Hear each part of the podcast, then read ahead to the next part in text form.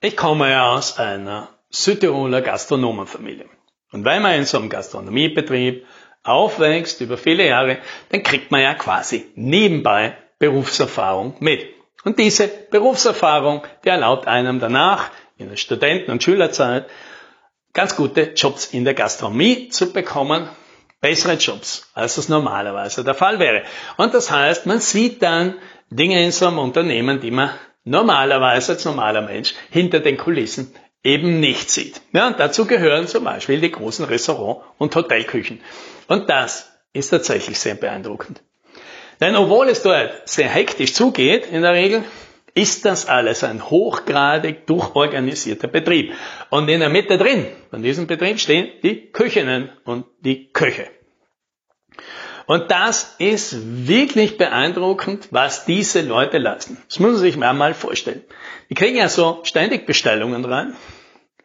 Und alle diese Bestellungen bestehen in der Regel darum, dass halt eine Bestellung von einem Tisch aufgenommen wird, das sind vier oder fünf Gerichte, alle ganz unterschiedlich und die müssen jetzt alle gleichzeitig fertig werden, alle gut schmecken, obwohl sie alle aus ganz unterschiedlichen Zutaten bestehen, aus unterschiedlichen Gerichten haben, manchmal Sonderwünsche dabei sind und gleichzeitig, ja, weil die Leute möchten ja gleichzeitig essen, müssen die fertig werden, aber nicht, weil halt ein Gericht einfach zehn Minuten dann drum steht, sondern weil alle gleichzeitig fertig werden. Und obwohl das ja, für jemanden, für den Hobbykoch, ja, wenn man zu Hause was macht, schon eine unglaublich schwierige Aufgabe wäre. Ja? Und dann versucht, denkt man sich das Ganze jetzt nochmal, ja, vier oder fünf von diesen Bestellungen gleichzeitig. Und das alles inmitten von scharfen Messern, von kochenden Wassers, von siedendem Öl, von rutschigen Böden, von Temperaturen, die im Sommer nicht selten 35 Grad sind und das vier Stunden am Stück ohne Pause, zweimal am Tag, sechs Tage die Woche und die ganzen Zusatzarbeiten, die man dazu noch hat, von denen reden wir gar nicht. Ja, kriegt man vielleicht ein Gefühl dafür, wie körperlich und mental fit solche Leute sein müssen und warum es zehn Jahre lang dauert, bis die ausgebildet, trainiert, Berufserfahrung und so weiter sind, dass die so einen Job übernehmen können. Und tatsächlich ist es sehr schwierig. Es ist sehr, sehr schwer, gute Köche zu finden. Da ist die Aufgabe, gute Softwareentwickler zu finden, eine gemütliche Ponyhof dagegen. Jetzt könnte man aber trotzdem natürlich sich die Frage stellen, warum schaut aber die Stellenanzeige von Koch genau drei Zeilen lang aus. Ja, hallo und herzlich willkommen bei Talentvorsprung, dem IT-Recruiting-Podcast. Mein Name ist Alex Rammelmeier und in diesem Podcast erzähle ich, was im IT-Recruiting heute funktioniert und was nicht. Ja, und welche verrückten Geschichten unser Team dabei erlebt. Ja, weil tatsächlich ist die Stellenanzeige für einen Koch, da steht nicht viel mehr als, wir suchen eine Küche und einen Koch für unser Hotel, Restaurant, so und so, für diese Saison. Und fertig. Kontaktadressen und das war's. Und mehr steht da nicht. Jetzt könnte man natürlich fragen, ja, warum steht denn da nicht mehr? Ist ja so eine schwierige Aufgabe. Ja, warum steht denn umgekehrt? Beim Softwareentwickler dann eine ganze Menge Zeug.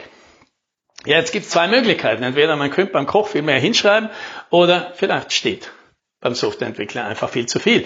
Denn die meisten Köche, die ich kenne, ja, die würden sehr verwundert darüber sein, sind dieser Stellen, in diesem Stellenangebot vom Koch drin steht, dass seine Aufgaben darin bestehen, Gerichte zu kochen oder Lebensmittel anzukaufen oder den Menüplan zu machen oder mit den anderen Leuten in der Küche, wie den Tellerwäschern und den, den, den Hilfsköchen, äh, dass er die anleiten muss.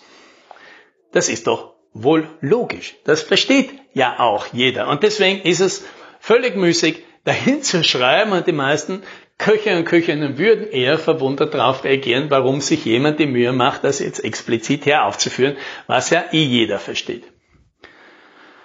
Ja, das klingt alles plausibel, aber da stellt sich natürlich die Frage, warum steht dann bei der Stellenbeschreibung und bei der Aufgabenbeschreibung eines Softwareentwicklers, dass seine Aufgabe darin liegt, ja, Software zu konzipieren, zu designen und zu implementieren.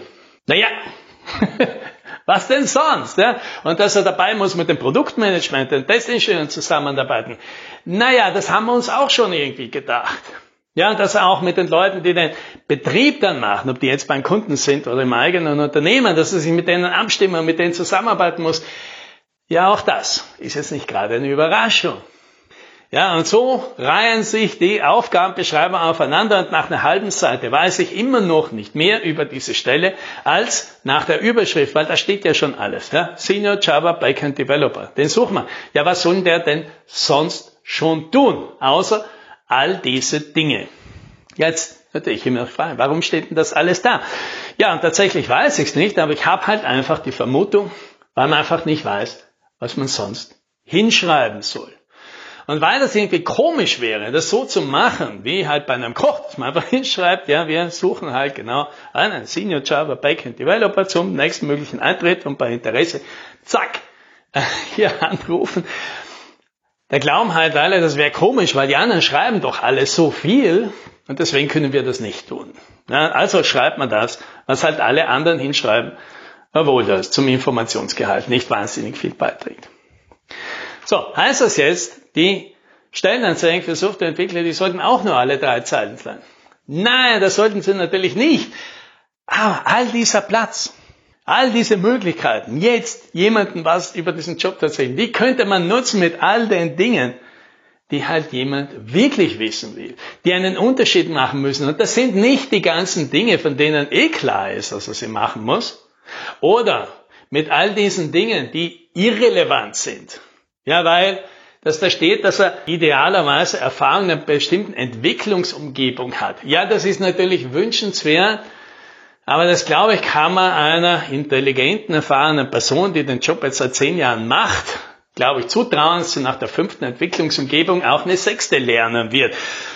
Und wenn wir mal nachfragen, ja, wir bei unseren Kunden, ist das wirklich so ein entscheidendes Kriterium? Würden Sie denn jemanden, bei dem das alles andere passt und der aber noch mit dieser Entwicklungsumgebung noch nie gearbeitet hat, würden Sie dem den Laufpass geben? Würden Sie den nicht einstellen?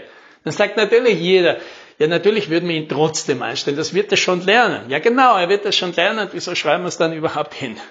Ja, und da sind wir an dem Punkt. Was schreiben wir denn stattdessen hin? Schreiben wir doch stattdessen all das hin, was denn hier anders ist, was denn hier besonders ist, warum denn dieses Unternehmen, dieses Team, dieser Job, dieses Produkt eine besondere Gelegenheit sind. Und für wen das genau das Richtige ist. Weil nein, das ist natürlich nicht der Traumjob von allen. Nein, nicht alle Softwareentwicklerinnen und Softwareentwickler haben schon im Sandkasten davon geträumt, genau das zu machen. Aber viele, ja, zumindest einige da draußen und mehr braucht's ja nicht, die glaube ich, die sind genau auf der Suche nach so etwas. Die wünschen sich genauso ein Team, genauso eine Aufgabe, genauso eine Kultur, so genauso ein Produkt, so genauso ein Unternehmen. Aber das ist halt schwer herauszufinden, wenn da alles mit diesen vagen Gedöns von den immer gleichen Phrasen der Platz zugemüllt wird und der Platz und das, was man wirklich sehen, schreiben möchte, dadurch nicht mehr herauskommt oder sich auch keiner mehr die Mühe macht, hinzuschreiben. Und deswegen, ja, heute hier der Appell. Diesen Mut aufbringen, ja, aber ich, ich verstehe, dass das schwierig ist. Es ist schwierig, sich da rauszulehnen und mal was anderes zu machen, ja. Aber diesen Mut aufbringen und mal das alles wegzulassen, was ja äh, ich, ich habe ja die Fantasie, dass die meisten Leute diese Stellenanzeigen schreiben, ja, das sind dann wahrscheinlich der Softwareentwicklungsleiter, der ja eh schon da und sich blöd vorkommt, das runterzuschreiben, weil ich denke, das ist ja total dämlich, das hinzuschreiben, weil pff, das ist ja logisch, oder? Ja, genau. All das wegzulassen und sich stattdessen darin zu besinnen und, besinnen und darauf hinzuarbeiten, was das wirklich, wirklich, wirklich schwierig ist. Für wen ist denn das hier genau die Aufgabe, die er oder sie jetzt gesucht hat? Ja, was man sich hier erwarten darf und was man sich besser nicht erwartet. Was man hier unbedingt mitbringen sollte, abseits von diesen langweiligen, wie Teamwork-fähigen und, und zuverlässigen und innovativen und ich weiß nicht was alles. Da kann sich kein Mensch was drunter vorstellen, ja. Was sind denn wirklich die Persönlichkeitsmerkmale, auf die es herankommt? Was würde denn fehlen, wenn diese Person nicht da ist? Und wo will das Unternehmen und das Team und das Produkt denn hin? In welcher Zukunft ist man denn unterwegs und wohin, auf welche Reise möchte man denn jemanden einladen? Diese Dinge, diese sind wert zu beschreiben, weil dann hat jemand, der diese Stellenanzeige durchlässt, dieses Angebot durchlässt, eine Chance zu erkennen und sagen, das, das ist genau das, was ich haben wollte. Ja. Und dann mutig zurückkommt und sagt, lass uns da mal drüber reden. Und genau das, das wünsche ich Ihnen. Happy Recruiting!